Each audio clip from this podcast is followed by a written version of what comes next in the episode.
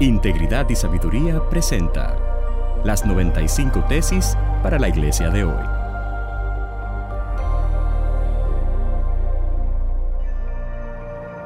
Tesis número 84 para la iglesia latinoamericana de hoy. Tenemos una necesidad imperiosa de levantar la imagen pastoral de la iglesia de hoy, recordando que el pastor debe ser ejemplo de los creyentes, en nuestros días el pastorado ha estado muchas veces en descrédito debido al número de líderes que ha caído a lo largo del camino.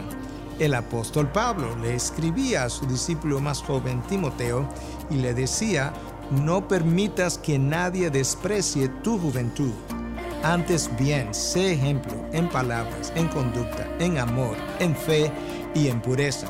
Timoteo era un hombre joven y aún así el apóstol Pablo entendía que él debía ser un ejemplo de virtud en palabra, en lo que dices, en conducta, en cómo te conduces, en amor por Dios, por su obra, por su pueblo, en fe en aquello que tú crees y en pureza, aquello que tú ves, aquello que tú oyes y aquello en lo que tú te deleitas.